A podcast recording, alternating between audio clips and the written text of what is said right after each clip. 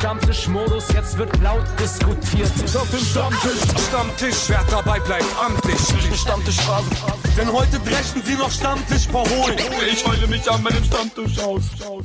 Moin Janik, wie geht's? Moin Nico. Ähm, heute schleppend. Ein schleppender warum? Montag. Ich Hast weiß das, nicht, kannst du gar Wochenende, nicht. hast das Wochenende wieder durchgefeiert? Nee, tatsächlich äh, durchgeschlafen auf der Couch. Also richtig faul. Ich weiß nicht, wo es herkommt. Keine Ja. Ahnung, aber es gibt so Tage. Es ist einfach ein Montag. Ja, vielleicht ist es auch daran, weil wir ja so viel äh, Kram auch drumherum im Moment haben, dass dich die Wochen immer so anstrengen, denn das kann man ja schon mal erzählen. Wir sind in verschiedensten Formaten, die gerade nacheinander rauskommen. Wir haben ähm, die, das ein oder andere Video veröffentlicht. Wir sind in Projektplanung. Das ist schon kein einfacher Job, ne? Nee, auf gar keinen Fall. Ja, also. Ja. das ist, ähm, dafür bin ich fort. Das ist wirklich, es ist, es ist viel und es ist anstrengend. Und du bist ein Mensch, der einfach jede Woche noch mehr oben raufschüttet. Ja. Ähm, was auf der einen Seite sehr, sehr viel Spaß macht, aber auch auf der anderen Seite echt anstrengend ist. Das diskutieren wir an der Stelle nicht aus. Das war mal eine Überleitung, um zu erzählen, wie toll das, das ist, dass du trotzdem jede Woche immer so ähm, ähm, neue Formate hier oder neue Stammtischfolgen hinkriegst mit einer schönen neuen anderen Färbung. Und du hast mich überrascht mit dem, was du hier zusammengestellt hast. Deswegen erzähl mal, wer ist dabei? Ähm, der eine davon, äh, sehe ich schon gerade, hat ein 1A-Standbild gerade. Mal gucken, ob das Internet noch wieder mitspielt. Mal gucken, was das für eine Folge wird. Ja, also in der, in der Theorie hatte ich mir das auch ganz schön vorgestellt. Ähm, gucken wir mal, wo wir die nächsten Minuten hingehen werden. Aber Gast 1 wartet schon die ganze Zeit, dass sie sich endlich reinholen. Sie hat stabiles Internet, was ist eine sehr, sehr gute Grundvoraussetzung ist für diese Aufnahme. ähm, man kennt sie als Teil der Rap-Crew Neon Schwarz. Ähm, jetzt kommt aber am 1.3. mit Cameo ihr Solo-Debütalbum und danach im April direkt äh, auf Tour. Also wer sie sehen möchte, schnappt zu bei den Tickets. Herzlich willkommen, Marie Curry, bei uns im Stammtisch. Hallo. Schön, Danke für die da Einladung. Schön, dass du da bist. Und unser zweiter Gast kämpft nochmal im Internet.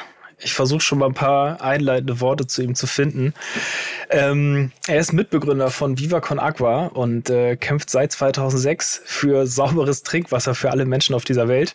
Ist darüber hinaus Entertainer, Speaker und wie gesagt leidenschaftlicher Aktivist. Ähm, Micha Fritz, herzlich willkommen bei uns im Backspin Stammtisch. Äh, hi, äh, und ich kämpfe wirklich mit dem Internet, aber ich äh, finde einen anderen Raum. Ähm, ja, das, das ist Reality TV. Sorry Ja. dafür. Das ist wunderbar. Wenn ich, wenn ich meine letzten 15 Jahre mit Viva Con Agua in einer Szene beschreiben wollen würde, es wäre die hier. Äh, Aber man kann, man kann ihn, man kann ihn äh, nur nicht, nicht dafür lieben, was er hier wieder gerade macht. Und äh, es gibt halt quasi auch die Färbung der Sendung, die wir heute haben. Und es war die Überraschung, denn ich habe nicht damit gerechnet, dass du Micha Fritz äh, hier in diesen Podcast holt. Aber du hast dir was überlegt, was auf jeden Fall ein Thema ist, über das wir heute gut und ausführlich fernab von Releases, denn Marie hat ja einen Release, der kommt, aber fernab davon durchdiskutieren können. Auf jeden Fall. Ähm, ja, Neon Schwarz, ihr habt euch ja selber äh, als Zeckenrap bezeichnet und jetzt kommt ja dein, dein Solo-Album und ähm, auch da kann man dann ja mal reinhören, wie musikalisch, in welche Richtung das geht, inhaltlich, wo, wo das hingeht. Aber ich glaube, man wird da ähm, schon auch die eine oder andere politische äh, Line auf diesem Album finden und das eine oder andere Statement hören. Und genauso ist es ja bei Viva Con Agua, die ähm, versuchen durch verschiedenste kreative Projekte irgendwie Kunst und Aktivismus miteinander zu verbinden. Und all das machen wir in dieser Folge einfach mal äh, zum Thema, weil es darum gehen soll, was man mit Kunst eigentlich alles erreichen kann und speziell welche Rolle Kunst eigentlich in diesen aktuellen Krisenzeiten spielen, spielt oder spielen kann, spielen soll. Ähm, weil man kann ja schon so ein bisschen sich die Frage stellen, ob das Ganze irgendwie gerade so ja, ähm, ob das so, so sinnhaft ist, irgendwie in diesen schweren Zeiten, äh, ich sag mal, ganz normal weiter Kunst zu machen oder ob man da äh, vielleicht gerade jetzt noch mehr machen muss, um auf bestimmte Missstände hinzuweisen. Ähm, und deswegen sprechen wir darüber, welche Rolle spielt Kunst in Krisenzeiten. Komm, Micha, fang mal an. Sag mal was dazu. Ähm, ich fand es erstmal super, dass ich also den Einstieg, nachdem ich ihn verkackt habe, äh, dachte ich, bin in einer Selbsthilfegruppe. Äh, und gar nicht im Stammtisch, als ihr euch erstmal bedauert habt, wie viel ähm, ja, geile Projekte ihr äh, managen dürft. Ähm, ich glaube, es gibt da ganz viele Antworten. Ich würde immer gerne sagen, dass Kunst einfach Kunst sein darf und Musik Musik sein darf, ohne Ansprüche, so, sondern einfach Menschen inspiriert, begeistert, zum Tanzen anregt, zum Umdenken, Narrative hinterfragt, Strukturen aufbricht und so weiter. Und das ist die erste Aufgabe, die ich äh, seitens der Kunst und der Musik einfach äh, den Menschen Lachen äh, ins Gesicht zaubern.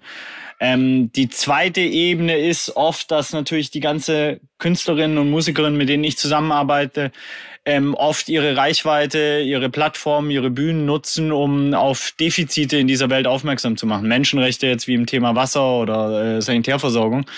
Ähm, und dabei dabei, und jetzt kommt der schmale Grad für mich, die Künstler, Künstlerinnen, von denen wird schon erwartet, die Menschen zum Lachen zu bringen. Und dann sollen sie auch noch die ganzen Probleme dieser Welt lösen. Und das wird nicht funktionieren.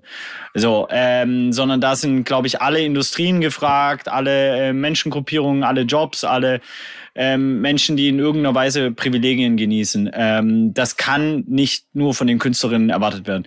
Was ich sehr spannend fand, ist schon in dieser Zeit von Corona, wenn wir da zurückdenken, dann gab es die Orientierung eigentlich nicht von der Politik oder von den Strukturen, sondern äh, fast alle haben zu den Künstlerinnen aufgeschaut und die haben uns auch am, am Leben gehalten, weil ich glaube, ein lebenswertes Leben kommt vor allem durch Inspiration, durch, durch eben Künste und ähm, deswegen ist es für mich per se ein Geschenk. Und das zweite Geschenk kommt dann, wenn die Menschen sich sogar noch für andere Themen engagieren und andere Menschen. Ähm, und warum sie das vielleicht mehr machen, das finde ich auch eine interessante Frage, weil du gehst ja nicht zum Zahnarzt und fragst, hey, lieber Zahnarzt, könntest du nicht eine Spendenkampagne für Viva Con Agua machen? Also habe ich auch schon mal gefragt, aber ähm, äh, im Normalfall werden immer Musikerinnen und Künstlerinnen gefragt und eben nicht äh, Zahnärzte. Und ich glaube, das liegt ein bisschen daran, ich bin jetzt selber kein klassischer Künstler äh, oder würde mich so bezeichnen, deswegen kann das vielleicht Marie besser beantworten, aber dass Künstlerinnen und Musikerinnen irgendwie so eine, vielleicht so einen universellen Zugang zu so einer, ja, zu so einer transformatorischen Kraft haben und auch so was Kindliches sich bewahrt haben. Und deswegen wir in Krisenzeiten immer wieder nach Künstlerinnen und Musikerinnen schauen und, und, und nach Halt und nach äh, Liebe und äh, Energie, ja. Marie, du bist übrigens frei. Dieses Format lebt davon, so, so schnell und so laut Dazwischen wie möglich zu reden. rein zu grätschen, wenn du ja. was hast. Mich, mich triggert aber schon ähm, äh, an dieser Stelle gleich so der Punkt, wenn man Künstlerin ist, die ja auch von vornherein auch so einen gewissen Anspruch äh, an die eigene Haltung hat mit der Musik, mit der Kunst. Führt das in Krisenzeiten zu noch mehr Druck? Noch mehr Druck, was äh, abzuliefern quasi. Ja, was abzuliefern und, die, und diese Haltung, diese Position zu zeigen. Also diese Rolle von Kunst in Krisenzeiten noch deutlicher zu machen. Ähm, ja, also was jetzt, was jetzt die Corona-Krise angeht, da waren ja alle in der Krise, ne? Da waren ja auch die KünstlerInnen in der Krise. Und ähm, ich glaube, viele haben das auch so als Selbsthilfe gemacht, einfach weiter Musik zu machen und haben sich dann quasi äh, sich selbst geholfen und den HörerInnen dann auch äh, gleichzeitig geholfen. Ähm, und äh, ich glaube allgemein in so Krisenzeiten, ähm, jetzt waren wir ja gerade bei der Corona-Krise mit Micha, also dass, ähm, dass eben so eine Sehnsucht danach da ist, äh, ähm, was dran zu haben, wo man sich festhalten kann, wo man zuhören kann, wo man, wo je, jemand den Mund aufmacht, ähm, einem irgendwie entweder emotional oder inhaltlich weiterhilft, was man so machen kann. Ähm, und ich glaube, das erwartet man eben von KünstlerInnen, weil, äh, weil die eben auch einen Kommunikationsbeitrag immer leisten mit ihrer Kunst. Also äh, das passiert ja nicht im luftleeren Raum. Also vom Zahnarzt äh, erwartest du ja auch keinen Kommunikationsbeitrag oder irgendwas für dein, für deine Seele oder dein Geist, sondern für deine Zähne. Und äh, von der Kunst, die, ähm, die spricht halt den Geist und die Seele und die Emotionen an. Und das ist da vielleicht besonders gefragt, würde ich denken. Ähm, ja, Irrerweise ist ja aber trotzdem, obwohl man gemerkt hat, alle halten sich an der Kunst fest und an daran fest, was Leute ähm, so rausbringen oder oder auch an Podcasts haben sich auch viele festgehalten, ähm, dass ja gerade die ähm, nicht gut bezahlt wurden oder gerade die hinten rübergefallen sind in der Kunst. Also dass man einerseits merkt, dass in der Krise ähm, alle zuerst daran denken, wir brauchen die Grundversorgung, irgendwie gesundheitliche Grundversorgung, Essensgrundversorgung, aber niemand darüber nachdenkt, dass es eben auch nicht nur den Körper gibt, sondern dass auch die Seele und der Geist eine Grundversorgung brauchen und ähm, dass man, dass eben der Mensch nicht nur aus körperlichen Grundbedürfnissen besteht, äh, sondern auch aus mehr. Nein, Micha nickt, ne? Ich bin, ich bin aber er hat keinen Beitrag dazu. Dann, dann gehe ich nämlich mal hinterher. ich dachte, dein Nicken wirkte so, als ob du direkt noch was dazu sagen wolltest. Deswegen, ich muss aber so ein kleines bisschen so ein Call aufpassen. Nee, nee ich nick immer, wenn Marie Curie was sagt, weil sie meistens einen Mic-Drop hat. Ja, sehr gut. Ich bin mal gespannt. Das liegt ja auch bei beiden, bei euch beiden so. Und deswegen wird natürlich auch sehr spannend, wie wir hier Dialog schaffen in diesem Format oder ob wir uns relativ schnell alle einig sind darüber. Du hast das aber ja schon mit, mit Corona beschrieben und dann mit diesem Loch dahinter, dass das schon für Kunstschaffende sehr schwierig geworden ist. Jetzt sind wir uns, befinden wir uns gerade in einer Phase, in der die ganze Welt gefühlt brennt ähm, und es an die gesellschaftlichen Grundmauern geht bei dem, was da draußen passiert.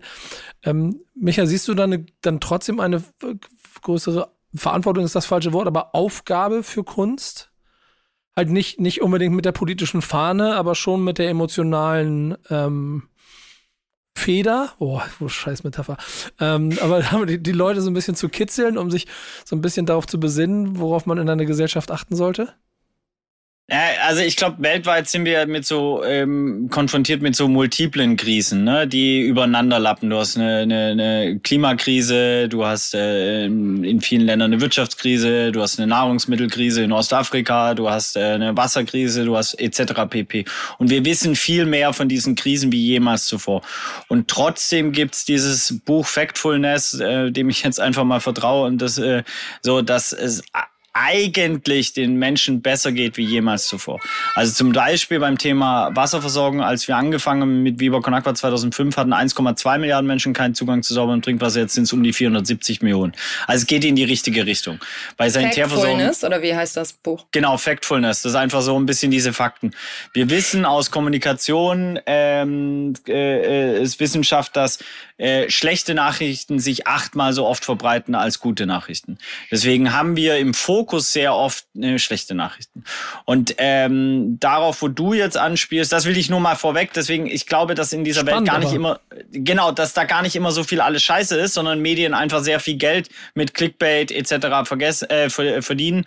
Und ähm, deswegen da so ein, ja, ein kapitalistischer Algorithmus in der Medienwelt entstanden ist, der quasi die, ja, einfach eine Geld Gelddruckmaschine ist im Prinzip. Und die stellt natürlich keiner ab, ähm, wenn es darum geht, Geld zu verdienen. So, das äh, würde ich gerne einmal für den Kontext, glaube ich, reingeben. Das andere, was du ansprichst, ist natürlich, dass wir jetzt in Deutschland ein politisches Klima haben, ähm, das wenn man ganz ehrlich ist, eigentlich auch schon länger besteht. Das ist nichts Neues, sondern nur die, die, äh, es ist noch mal mehr in den Mainstream gerückt.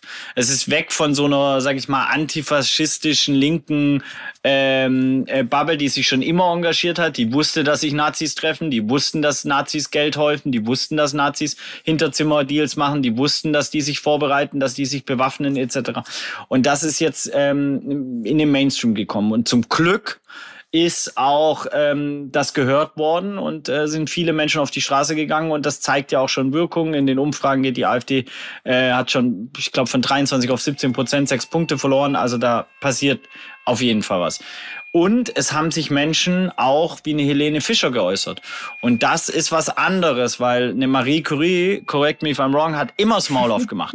War ja. immer auf Demos, hat immer dort gespielt und hat ihre Bubble immer mitgenommen auf diese Reise und versucht antifeminist, äh, antifaschistische, feministische Themen äh, etc. zu platzieren und zu kommunizieren und weit darüber hinaus.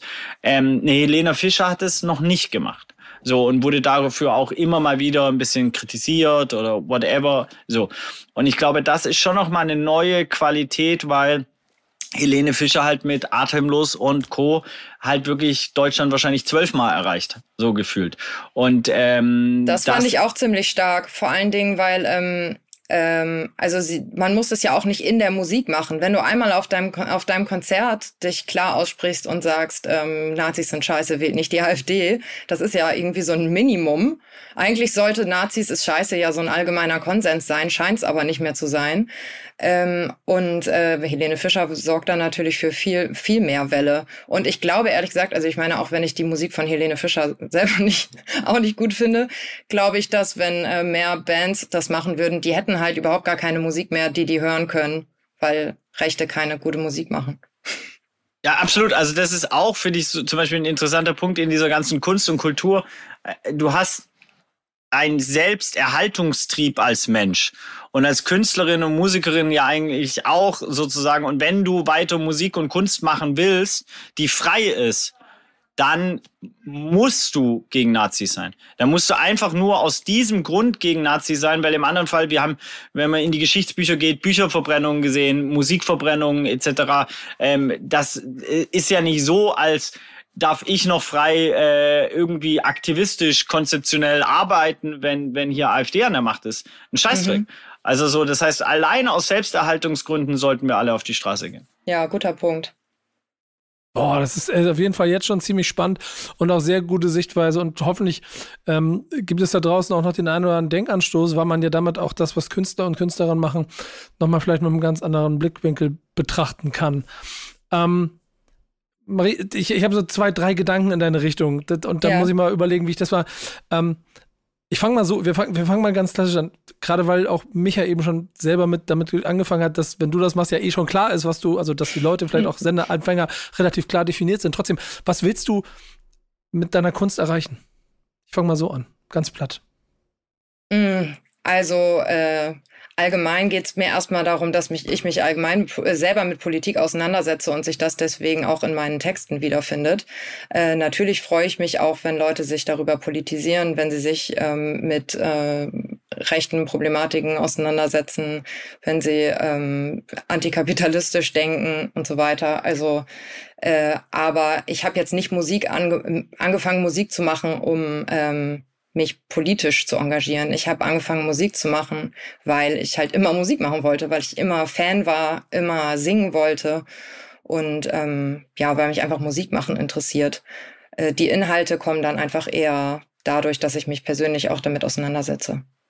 Und dann kommt ja gleich die nächste Frage hinterher. Das führt ja aber schon, also auch das, was Micha so beschreibt, dazu, dass es vielleicht eine gewisse Schublade gibt, in die dich Leute automatisch reinstecken, wenn du Kunst machst. Freut dich das oder stört dich das?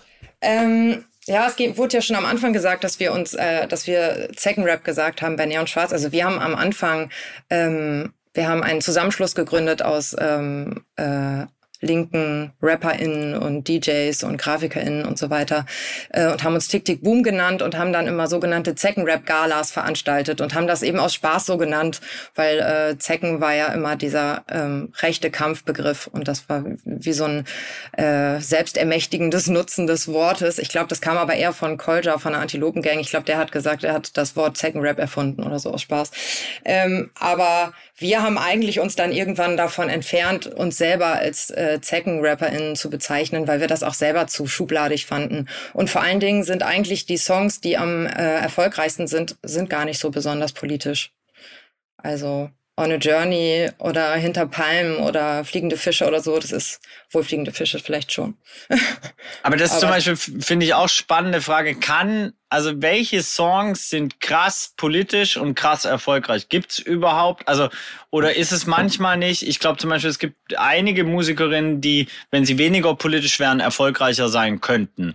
So, ähm, und ja. aber also ich glaube 150 prozentig, das zeigt ja, dass, also da sind wir bei Helene Fischer und, ja. und der Leichtbekömmlichkeit von Musik und die sich ja auch in der deutsche Bubble Richtung Pop so weit ausgeliefert hat, dass, dass je, je, je massenkompatibler, je, je seichter, je griffiger, je eingängiger das alles ist und je weniger es quasi auch bestimmte Gruppen ausschließt, sondern alle in einem großen Pulk mit einschließt, je erfolgreicher wird's. So. Und je mehr, je mehr du dich vielleicht auch klar positionierst und klar abgrenzt oder, oder auch quasi, ja, Regeln ist zu weit, aber schon, schon so, so Grenzen setzt für, für dein, dein Weltbild, in dem du stehst, sorgt das ja dafür, dass andere sich dann davon nicht mehr angesprochen fühlen. Und ich finde gerade, dass zum Beispiel die Nummer von ähm, Danger Dan mit, ähm, das ist alles von der Kunstfreiheit gedeckt, dass einmal eine Nummer war, die, glaube ich, ganz viele mitgesungen haben, mhm. die vielleicht aber auch gar nicht so genau kapiert haben, was er da eigentlich vorhat oder es vielleicht dann doch Türen geöffnet hat. Ja, ja, natürlich haben das die, ja, aber, aber das Ding hat auch einfach Menschen angesprochen, die vorher nicht in diesen klaren politischen Linien gedacht haben, die dort True. angesprochen wurden. Ja, ja. Das stimmt. Und das ist das, was ich meine. Und das finde ich ja, dann halt ja. ein Erfolg, der dazu führt, dass der Rest seiner Musik aber trotzdem nicht mehr Streaming-Zahlen bekommt, sondern nur dieser eine Song. Ist das so? Weiß ich auch nicht. Ist das, ist, steht das in dem Buch Factfulness, Nico? ist, das, ist das wirklich so? Kannst du das belegen? Nee, aber pass mal auf, ich versuche es jetzt zu überlegen, indem ich mir mal die Streaming-Zahlen von ihm angucke, ja. äh, um, um nebenbei. Während dem Podcast. Ja, du, klar, ich bin, ich bin ja Multitasking. es, äh, gibt's übrigens nicht. Habe ich mal gelernt, das ist nur das schnelle Umschalten von A und B. Äh, aber wirklich parallele Prozesse im Kopf geht's nicht. Aber es sind Millisekunden und so. Und ich traue dir ja, das genau, zu. genau. Aber die Millisekunden kriege ich hin. Das hat auf jeden Fall, guck mal, der Song hat 50 Millionen Streams auf Spotify. Der zweitgrößte hat 22. Und danach geht's dann langsam in die dann nur noch einstelligen Millionen Streamzahlen. Ja. Natürlich hat das Ganze schon, schon eine gewisse Wucht entwickelt, aber dieser Song stricht schon ein kleines bisschen heraus. Ich bin aber ziemlich sicher, wenn ich jetzt auf ältere Alben von ihm klicke, dass das nicht nachgewirkt hat und jetzt jeder die komplette Diskografie von Danger so, Dan ja, auswendig kennt, sondern es ist ein Song. Es ist ein, erstmal ist es ein Song und natürlich ab davon das, was rund um diesen Song aktuell released wurde. Mhm. So. Und damit machst du ja ganz oft Musik, die so ein kleines bisschen, also je, je, je mehr Haltung du reinhaust, desto schwieriger wird es wahrscheinlich damit Massen zu erreichen. Und ich beantworte jetzt die Frage, die du gestellt hast, und überlege, wie ich daraus wieder eine Frage formuliere. Aber mhm. der Song kam ja gerade an, weil er so klar so formuliert war. und ja. nicht, obwohl er politisch ist. Ich glaube, ich glaube, er ist aber auch ein Vorläufer von dem, was wir jetzt auf den Straßen gerade erleben.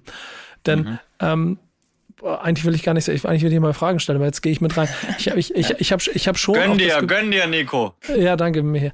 Ähm, ich ich glaube schon, dass auch wir, wir, es gibt ja immer die Frage, mit, wie politisches Rap und sowas alles, ne? Also muss ich euch, glaube ich, nicht erzählen, dass wenn es wirklich um Hip-Hop geht, dann ist das immer politisch in einer gewissen Form so. Und mhm. die hat auch eine klare Positionierung, wo bestimmte Dinge einfach nicht passieren und nicht dazugehören. Das ist einmal Fakt. Punkt. Ich habe aber das Gefühl, dass natürlich nach jetzt 50 Jahren USA, aber vor allen Dingen hier auch 30 Jahren Deutschland, das natürlich sich immer weiter ausge aus manövri auseinander manövriert hat, so das ist das jetzt noch Rap oder Pop oder ist das noch Hip-Hop-Kultur etc. pp. Und das führt dazu, dass es natürlich ein kleines bisschen schwieriger wird, diesen Kern zu behalten. Aber die ganzen Krisen, die wir in der Vergangenheit hatten, und das ging mit, mit, mit, mit, mit, einer, mit, einer, mit einer Pandemie los und jetzt geht es mit der politischen Situation in diesem Land weiter. Du merkst, dass Menschen an irgendeiner Stelle dann doch in sich merken, sie müssen einen kleinen Schritt mehr machen, als sie es in der Vergangenheit getan haben. Und der führt dann dazu, in ersten Schritt, was ein bisschen einfacher ist, ein Posting zu machen oder einen Song zu mögen. Und dann ist die logische Konsequenz daraus, dass du merkst, es bringt nichts, dann gehst halt auf eine Straße. Und da waren ja bestimmt ganz, ganz viele Menschen auf den Straßen, die normalerweise nicht da stehen würden, aber die vielleicht diesen Song vorher einmal gehört haben und gemerkt haben, sie müssen was für die nächsten Generationen tun. Und dann sind wir bei dem, dass Musik in Krisenzeiten oder Kunst in Krisenzeiten ja eigentlich eine sehr wichtige Rolle spielt. Hast du dann, Marie, oder ähm, mach, machen wir mit dem mal weiter, bevor ich hier zu viel rede, schon auch das, das Gefühl, dass es, ich formuliere es mal ein bisschen strategisch, sehe es mir nach, aber wir gerade auch schon ein Momentum haben, in dem, in dem klare Haltung in Musik auch nochmal wieder für eine klare Sichtbarkeit als Künstler oder Künstlerin führen kann? Ähm, ja, ich glaube schon. Also ich habe schon den Eindruck hier auch, Micha, was du immer hinter deine Stories packst, diesen Sophie-Song, mhm. ähm, dass äh, also dass man gerade auch total durchstarten kann, wenn man wenn man den richtigen Ton trifft und wenn man ähm, ja wenn man Haltung zeigt. Also es kann kann jetzt auch, äh, wenn man das so kalkulieren will, ein Erfolgsrezept äh, sein, wenn man irgendwas richtig macht. Aber so ist auch ein bisschen komisch zu denken. Also es ist interessant, dass du sofort diesen Effekt dahinter hast. So, es ist komisch, so zu denken, aber eigentlich muss es doch dein Ziel sein, wenn du Kunst machst, dass möglichst viele Menschen dich hören. Ja, aber ich will nicht, ich will nicht ähm, politi politische Themen irgendwie missbrauchen für meinen Erfolg. Also das kommt mir total falsch vor. Ich will auch, äh, ich will auch, wenn äh, draußen eine Krise ist und ich aber andere Musik machen will, die andere Musik machen. Ich will nicht kalkuliert irgendwas ausnutzen ähm, für meinen persönlichen Erfolg oder so. Ich habe sowieso, also auch jetzt bei meiner Platte, ich habe einfach gedacht, was will ich für Musik machen und nicht was was kommt gut an, sondern was will ich machen, weil ich glaube, so eine kalkulierte Musik ist meistens Schrott. Würdet ihr denn ich meine, du hast es jetzt gerade schon angesprochen, das Album und du gehst ja auch auf Tour. Ähm, würdet ihr beide sagen, jetzt aktuell in diesen, in diesen schwierigen Zeiten einfach so, kann man Kunst in Anführungsstrichen Business, Business as usual weitermachen, wenn es vielleicht auch nicht die politischen politischsten Themen sind? Oder ist es vielleicht auch das genaue Gegenteil, dass ihr sagt, ja, jetzt gerade erst recht noch mal mehr machen, um die Leute vielleicht aufzuwecken oder auch einfach nur abzulenken. Michael, du hattest es ja am Anfang auch schon kurz angesprochen, ähm, dass, dass Kunst ja auch einfach mal nur Kunst sein darf. Ähm, genau, was würdet ihr da dazu sagen aktuell? Ich glaube, Kunst darf immer erstmal alles. Also das ist ja das Geile an der Kunst, dass sie wirklich äh, für mich ein weißes Blatt Papier ist so und oder oder ein, ne, ein Song entsteht ja auch mal auf dem Blatt Papier oder so und dass erstmal alles erlaubt ist und auch alles hinterfragt werden darf und und, und diese klassischen Strukturen eben nicht so äh, bestehen. Und in anderen Industrien würdest du sowas nie fragen. Also so deswegen glaube ich, da manchmal dieses, und das ist schon krass, weil ich fand das auch interessant, Marie, dass du es dich sofort getriggert hast und du sofort gesagt hast, ey, in keinster Weise will ich ein politisches Thema missbrauchen ja. äh, für meinen Erfolg und so weiter. Und ich glaube, das ist schon zum Beispiel auch ein Thema, das in den Diskurs gehört, weil äh, das würde die Rechte niemals sagen. Und es ist immer so ein bisschen der, der, ich habe so mittlerweile bin ich an so einem Punkt, wo ich frage mich, inwieweit kannst du äh, die, also if they go low, you go high.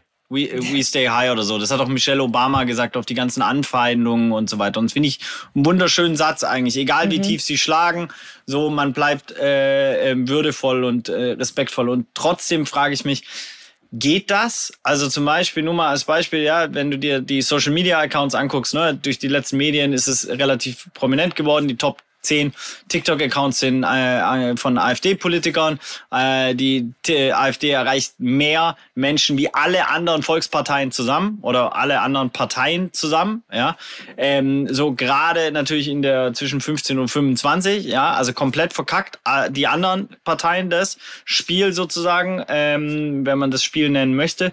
Und ähm, wenn ich jetzt ein, zwei Schritte weitergehe und gucke, wie Amerika lief, weil Amerika ist meistens zehn Jahre voraus in leider vielen Punkten. Und wenn du dir Trump anguckst, wie er an die Macht gekommen ist, Cambridge Analytics und so weiter, ich kann mir nicht vorstellen, dass die AfD irgendein Problem hat mit Cambridge Analytics.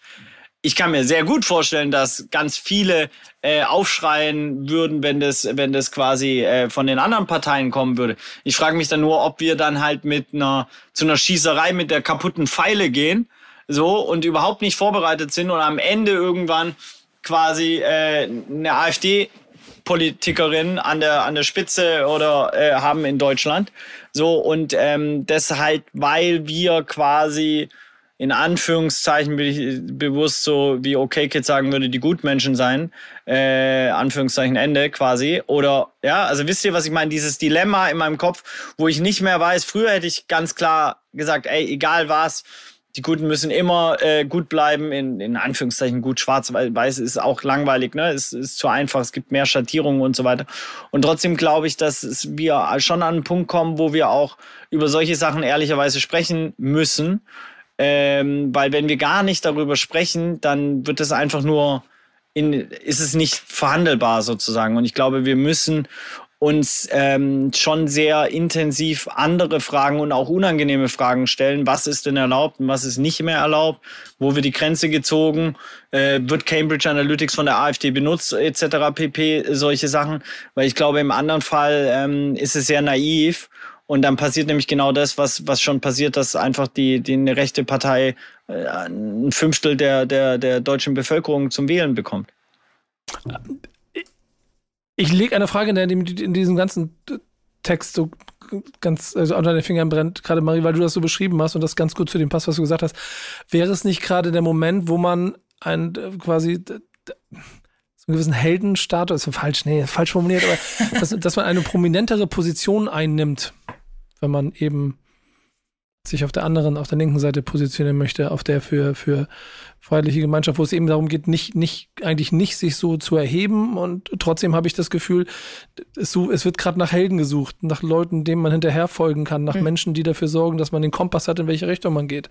Denn genau so funktioniert amerikanischer Wahlkampf und genauso hat es dazu geführt, dass äh, der Wahlkampf äh, so entschieden wurde, wie er entschieden wurde und Gefahr läuft, dass er wieder so entschieden wird wäre es dann nicht genau wichtig, dass auch die Haltung quasi überdacht wird? Und das ist ja fast schon das Thema, das du mitgebracht hast, Marie. Aber so ein kleines bisschen, also ist, ist, es, ist es nicht total wichtig, das dann ein kleines bisschen anders zu denken, als man es vielleicht in der Vergangenheit gemacht hat, gerade unter dem Gesichtspunkt antikapitalistischer Haltung zur Musik, zur Kunst? Muss man das anders denken?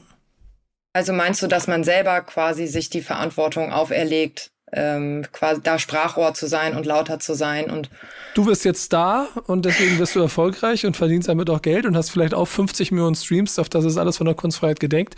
Was du dann mit den Einnahmen machst, das kannst du dir noch überlegen.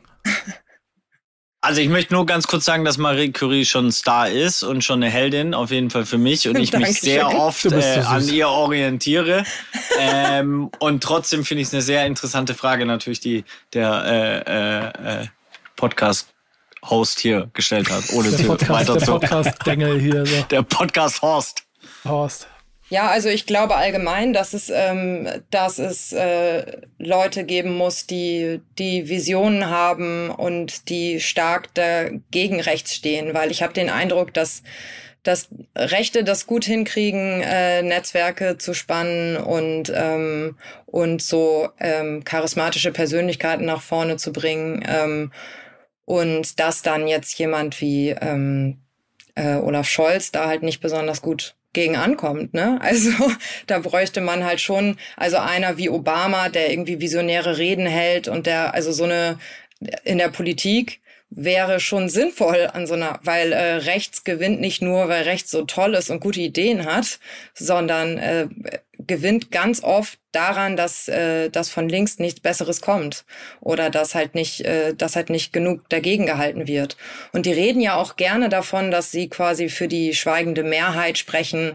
Und solange, solange die Leute halt nicht laut sind und den Mund aufmachen und nicht klar sagen, nee, ihr redet nicht für uns, ähm, können die das halt weiter behaupten. Und es ist ganz interessant, auch wenn man jetzt so die Demo-Fotos sieht, ähm, wer jetzt gerade alles auf die Straße geht gegen rechts. Also da, das spricht ja total gegen ihre Theorie, dass sie sagen, wir reden hier für die äh, schweigende Mehrheit der Deutschen, weil das eben nicht so ist, weil zu AfD-Demos kommen nicht so viele Leute wie zu Anti-AfD-Demos. Also nicht mal ansatzweise. Ähm, und aber ich, ich habe auch, um mal kurz noch auf mein Album zu kommen, ja auch einen Song darüber geschrieben, Schlaf ist Schwester, ist auch schon draußen. Ähm, über dieses ähm, äh, Schlaf ist Schwester darf uns, wird uns niemals kriegen, also die Ohnmacht wird uns niemals kriegen. Und da geht's auch gerade darum, dass ähm, viele Leute gerade so überfordert sind von, von den ganzen Krisen und ähm, von der Nachrichtenlage und so weiter, dass sie sich komplett ohnmächtig fühlen. Und ähm, es geht aber darum, dass man sich dem nicht ergeben soll, weil das, das spielt halt den Rechten total in die Karten. Also wenn man, ähm, wenn man aus welchem Grund auch immer nichts sagt, es kann immer als Gleichgültigkeit interpretiert werden. Ähm, es kann auch totale Überforderung sein, aber solange man nicht zeigt, dass man dagegen ist, solange man nicht, ähm, sei es irgendwie in irgendwelchen Kommentarfeldern im Internet, sei es in persönlichen Gesprächen, sei es irgendwo öffentlich den Mund aufmacht oder auf die Straße geht, dann merkt es halt keiner. Wenn man sich nicht in den Weg stellt, dann macht man den den Weg frei. Und ähm, ja, deswegen ist das auch nicht nur als öffentliche Person, nicht nur als Künstlerin nötig, sondern für alle Leute ist es gerade nötig. Ich, ich sehe gerade einfach alle Leute in der Verantwortung, ähm, was dagegen zu tun, dass sich, dass sich Geschichte nicht wiederholt. Weil es ist einfach, wir sind so nah dran wie lange nicht. Mhm. Ich, ich würde gerne was ergänzen, weil ich finde es äh, super, was du gesagt hast, Marie, dass auch hier, wenn man sich die USA wieder anguckt, Joe Biden jetzt nochmal antritt, ne? Das ist ja einfach mhm. ein Armutszeugnis. Also ich meine, dass ja. so kurz senilen, ja, ich meine nichts gegen alte weise Männer, äh, wenn sie reflektiert sind und nicht zu cringe. Aber wenn sie mental nicht mehr auf State of the Art sind, dann kannst du ihnen nicht einen der wichtigsten Jobs der Welt geben. So. Das ist ähm, super gefährlich, super gefährlich. Genau, und äh, der Trump, der ja kaum jünger ist, kommt da fast juvenil daher, ja. Mhm. So, das heißt, die, die, die äh, Linke oder die Demokraten in den USA haben es fünf Jahre komplett verpasst, irgendwas aufzubauen an politischem Nachwuchs. Und das Gleiche passiert in Deutschland. So, ich habe, wenn ich nicht so Angst hätte, hätte ich schon, aber ich äh, haus einfach jetzt raus, äh, würde ich schon lange Deutschland sucht den Politikstar machen.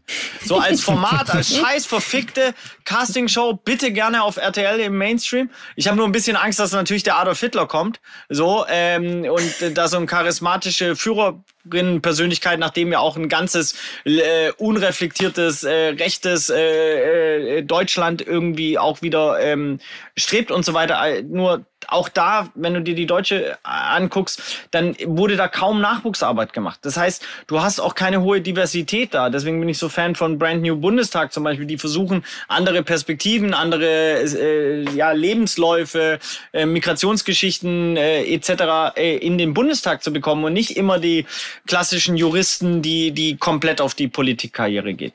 Ich glaube, genau das brauchen wir, weil wir brauchen Leute, die uns ähm, inspirieren und genau sowas schaffen auch wie ein Obama. Und ich bin absolut kein Obama-Fan, ne? weil mhm. also der hat auch echt äh, ist halt auch, ich glaube, schwierig, dieses Amt überhaupt äh, irgendwie ansatzweise cool auszufüllen. Total. Wahrscheinlich unmöglich. Und er, er hat schon Coolness reingebracht, definitiv. Aber auch wenn man tiefer guckt, ne, Drohnenangriffe mehr wie jemals zuvor, etc. Da ist Guantanamo, da ist auch viel Scheiße passiert, deswegen darf man Obama nicht einfach äh, ähm, glorifizieren ohne. Voll, gebe ich dir total recht. Ich meinte nur ihn als Beispiel für so eine inspirierende, charismatische Persönlichkeit, die gut reden halten kann und so weiter, ne? Weil ich finde, das fehlt total das fehlt komplett irgendjemand, der, der verbindet, der, der Inspiration gibt. Ich meine, Olaf Scholz kann sich an seine eigene Inspiration nicht erinnern, ja. Also das ist halt wirklich, ja, das ist halt äh, leider dann äh, so und da, das ist auch dann fast nicht mehr lustig, weil wir ja äh, über eine, eine Problematik sprechen, die halt irgendwann einfach für ganz, ganz viele Menschen und ich meine, euch wird es eh nicht gehen. Wir haben einfach einen sehr diversen Freundeskreis und viele von unseren Freunden haben einen gepackten Koffer.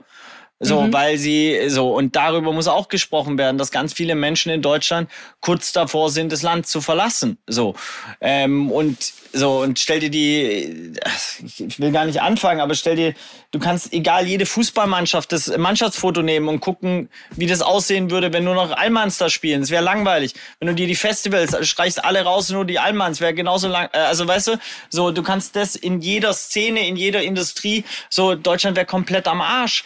So, ja. ähm, so wirtschaftlich, sozial, kulturell, äh, intellektuell, äh, alle, du kannst jede Genre nehmen. So, also deswegen wieder appelliere ich an den Selbsterhaltungstrieb der der, der Bundesrepublik Deutschland. wenn ihr noch Triebe habt, Deutschland, wenn du noch Triebe hast, Deutschland, dann bitte, bitte. Hm, jetzt versuche ich eine Brücke zu deinem Thema zu führen, aber eigentlich passt die oh, ganz mal eine gut. Brücke. Ja, nee, es ist, ich, ich lebe davon, dass das hier einen einigermaßen Fluss kriegt, damit die Leute gerne zuhören und ähm, mitkommen. Wir sind ja im Hip-Hop-Podcast hier, Backspin Stammtisch. So. Und du hast jetzt Thema dir ausgesucht, ähm, wie sozial ist Hip-Hop? Ja, ich würde sogar, äh, vielleicht sogar leichte Variationen jetzt nochmal reinbringen, Mach weil mal. gibt's eine, gibt's, also wird von Techno das gleiche erwartet wie von Hip-Hop? Also wird gerade zum Beispiel, werden die ganzen Techno-DJs gefragt, was sie denn politisch zur AfD äh, ähm, zu sagen haben. Wird äh, so, ist Techno, also zum Beispiel Viva Konakwa, ja, so, kannst du sagen, wie du willst, aber ohne die ganzen MCs, die uns supportet hätten, die einen Mic hatten, die sagen, ey, schmeißt eure Becher hoch oder hier ist Viva Konakwa, bla bla bla, whatever, wäre Viva Konakwa niemals denkbar. Also wir kommen komplett Sozialisation aus dem Hip-Hop. Und trotzdem hatten wir auch immer mal wieder Techno-Support und so weiter, aber niemals in dieser Dimension. Und ich glaube ja, dass äh, ne, Hip-Hop, ich meine, du bist der Professor Do Dr. Deutsch Hip-Hop äh, quasi, so, du weißt viel besser, wie Hip-Hop entstanden ist, aber ja, okay, hast du recht. Aber du ja schon auch irgendwie. Dann bist du halt das Zünglein am Professor Dr. Deutsch Hip-Hop Falkschacht. Aber, aber du weißt, was ich meine. Hip-Hop ist aus was Sozialem entstanden. Hip-Hop ist entstanden aus sozialen Missständen. So. Mhm. Und ich glaube, deswegen ähm, gibt's nichts so Soziales in, in der, als Musikrichtung, Genre wie Hip-Hop. Kann ich mir nicht vorstellen. Also, vielleicht Jazz, weiß ich nicht. Am Ende hängt es ja mit den People zusammen, ne? Ja, das ist die Frage. Oder ob auch ein Genre zum Beispiel per se ähm, sozialer ist. Also auch Volksmusik. Ist Volksmusik in Deutschland ja, wow. Oh, schwierig. das Ding ist, ich, ich selber, ich stecke so in diesen ganzen anderen Genres nicht so tief drin, als dass ich das jetzt irgendwie so richtig, ich begebe mich so ein bisschen auf dünnes Eis, weil ich von Techno jetzt einfach nicht so den Plan habe, wie sozial sind da DJs unterwegs. Ähm, ich glaube aber schon, dass das genau, was du gesagt hast, der Ursprung von Hip-Hop schon ganz viel damit zu tun hat, warum Hip-Hop, glaube ich, schon sozialer ist als andere Musikrichtungen. Ähm, das vielleicht nur früher, wenn man so in die 80er, 90er guckt, wo, wo Rock irgendwie das Ding war. So, ich habe gerade an diese Live-Aid-Konzerte ja. gedacht zum Beispiel. So, ja. da stand natürlich Woodstock. auch die, genau die größten der Großen auf der Bühne, aber es war dann halt irgendwie ein Zeitfenster so und es hatte ein Ablaufdatum und dann war es halt, ja, war, war dieser, dieser Aspekt halt irgendwie ein bisschen verloren gegangen. So beim Hip-Hop zieht sich das ja schon, schon sehr, sehr lange durch die Geschichte. So deswegen, ja, ich glaube schon, dass man sagen kann, dass Hip-Hop so die sozialste Kulturbewegung, es ist ja mehr, mehr als Musik so, ne? Aber dass Rap die sozialste Musikrichtung ist, wenn man das so sagen kann. Ich glaube, das hängt auch ein bisschen damit zusammen, dass einfach durch die Menge an Text so viel Inhalt rübergebracht werden kann und dadurch das inhaltlich auch oft politischer ist als andere Musik. Also Punk ist natürlich auch noch politisch. Mhm. Aber, ähm, aber so viel Text wie im Hip-Hop und so viel halt textlich dich abarbeiten an Themen kannst du in anderen Genres meistens nicht. Ich Pop-Songs haben ja irgendwie ein Drittel des Textes von Hip-Hop ungefähr. Ja, stimmt. Äh, und am Ende sind wir gleich bei dem, was, was Micha selber schon gesagt hat. Die, die Intention, warum du die Kunst machst, ist dann, glaube ich, der Faktor. Und das hat Hip-Hop als Kunstform halt mehr als viele, viele andere. Weil es halt einfach auch ein größeres Spektrum an Menschen als ihr Sprachrohr. Also, dass es sich denen anbietet. So. Die Einstiegshürde ist kleiner. Du brauchst nicht viel, um trotzdem dich da zu engagieren oder etwas zu machen. Und das ist in jeder anderen Musik, ist das, ist es höher. Selbst wenn du Punk machen willst, da gibt es auch eine klare Haltung. Also trotzdem brauchst du vier Leute und einen Proberaum und musst irgendwie anfangen zu mucken und das ist schon ein bisschen weiterer Weg, als legst dir eine scheiß Pappkarton auf die Straße und tanzt. Ähm, oder sprühst deinen verdammten Namen auf irgendeine, auf irgendeine S-Bahn. Zug. Ja, genau. Mhm. Ähm, und schreibst da Botschaften hin, die die Menschen sehen sollen. Deswegen glaube ich schon, und das ist ja mal ein bisschen Mist, wenn man selber mit drin steckt und sich dann selber äh, quasi da so ein bisschen auf die Schulter klopft. Aber ich glaube einfach, so wie ich es gelebt habe, dass es auch so ist. Ich glaube aber, dass es irgendwie mit den Menschen zu tun hat. Und ich habe auch für mich selber irgendwann gemerkt, dass Hip-Hop nicht, Hip-Hop ist nicht so das, das klassische Bild der, der Elemente und äh, das, was, in Deutschland oder in Europa gut verkauft wurde, damit du verstehst, was das ist. Darum geht es gar nicht. Es ist mehr the Hip-Hop Way, die Art und Weise, wie du Dinge machst und wie du sie tust. Und da finde ich wiederum ganz interessant, dass angefangen in dieser Wurzel und, und, und das ist ja auch nationenübergreifend, egal wo diese Keimzelle hochgekommen ist, es immer von Menschen genutzt wurde, um sich daraus selbst auszudrücken und auch schon eine klare Haltung, die auf der einen Seite, auf der, auf der sozialen, auf der gemeinschaftlichen Seite stand, ähm, ähm, ähm, das als Ausdrucksform zu benutzen. Und ich glaube, das ist einfach eine Wurzel, die kriegst du nicht mehr weg und die wirst du auch nie wieder verändern können. Und wenn das dann in anderen Regionen stattgefunden hat, so, oder in anderen Kunstformen, glaube ich schon, dass es ganz, ganz oft auch irgendwie Angles auf dem berühmten Hip-Hop-Baum, die Begrüße an Boogie Down Bass, gibt, die irgendwie damit zusammenhängen mit dem, wo es im Hip-Hop seine Wurzel hatte. Mic Drop. Mic Drop. Stille. Was machen wir jetzt draus, Marie? Du hast ja ein Album draußen, ne? Ja. Oder, nee, also ah, es kommt am kommt, Freitag. Kommt, der wollte ich gerade sagen. Aber wenn die das hören, die stimmt, dann ist noch nicht draußen. Ja, wann kommt es? Auch da nicht. Wann will, kommt, ach so. Kommt, kommt, kommt am Freitag. Kommt am Freitag. Okay. Und ähm, äh, ich, ich will trotzdem noch mal äh, an den Punkt gehen, äh, weil es schön passt. Du, du bringst da etwas raus, da, da steckt ähm, eine Menge Haltung drin, da, steckt, da steckst du als Person drin. Wie, wie, wie, oder fangen wir mal anders an. Welche, welche Botschaft hat das Ganze? ja, nee, ich, ich mache das ganz bewusst so. Mach mal, welche Botschaft hat das? Gib mir, gib mir das mal bitte in, in ein, zwei Sätzen, welche Botschaft das Ganze hat. Also da sind neun Tracks drauf und ähm, ich würde sagen, insgesamt ist das, ist das ein mutmachendes Album äh, in ähm, auch in Krisenzeiten, um hier mal im, beim Thema zu bleiben. Das ist mein Ziel. Ähm, es ist äh, antikapitalistisch, also ein Song Orcas ist da drauf, der ist auch schon rausgekommen als Single, gemeinsam mit Millie Dance von Waving the Guns. Da geht's, das ist eine Anspielung an die, diese ganzen geilen Orca-Geschichten da bei Gibraltar, wo die Orcas die ganze Zeit Segeljachten versenkt haben. Und ich fand das so eine wahnsinnig geile Steilvorlage für einen Track. Ich habe mich ehrlich gesagt gewundert, dass es dazu noch keinen gab. Und ähm, habe dann Millie Dance gefragt, ob wir da nicht einen Song drüber machen wollen. Ähm, ja, und der ist schon draußen. Also da geht's eben um diese, ähm, äh, ja, um die Un Ungleichverteilung äh, von Geld im Kapitalismus und an um diese Erzählung, dass man, dass man doch immer nur sich anstrengen muss und ähm, aber zum Beispiel Elon Musk und ähm, Trump jetzt nicht beim Tellerwäscher gestartet sind, sondern die sind ganz woanders gestartet. Äh, und dieses, äh, und das eigentlich eher die Realität ist, dass Leute sich den Arsch abarbeiten den ganzen Tag und trotzdem nicht davon leben können. Und dann, ja. Und dann das Ganze verpackt in das Bild von Orcas, die die Segelyachten versenken. Genau, also das ist ein, ein wichtiges Bild aus dem Album. Und ansonsten sind es auch viele Coming-of-Age-Geschichten, weil es jetzt ja auch mein erstes Solo-Album ist und ähm, äh, ich dann natürlich jetzt auch noch viele Sachen zu erzählen hatte, die im Bandkontext nicht, nicht so möglich waren. Also es ist eine Mischung aus politischen, politischen Haltungssongs, aber ohne, äh, ohne so flugblattmäßig rüberzukommen und persönlichen Geschichten, würde ich sagen. Der Orca-Song, da habe ich auf jeden Fall Never Crew gesehen. Das ist ein geiles äh, italienisches, glaube ich, Künstler-Duo, Street-Art-Duo, die mega krasse Or äh, Orcas malen können. Und ein mhm. Segelschiff kriegen die bestimmt auch hin. Äh, und sonst könnte man auch so jemand wie Nils Kasiska oder so, weil ich finde, das äh, die, ich, ich liebe auch Kunst und Musik, wenn sie sich gegenseitig inspirieren sozusagen. Ne? Und äh, wir haben mal so die Alben von Clouseau und Milky Chance mit Künstlerinnen visualisiert quasi. Und wenn du da Bock drauf hast, würde ich dich einladen, ja, dass wir mal den, den Orca-Song, äh, schick mir den mal bitte.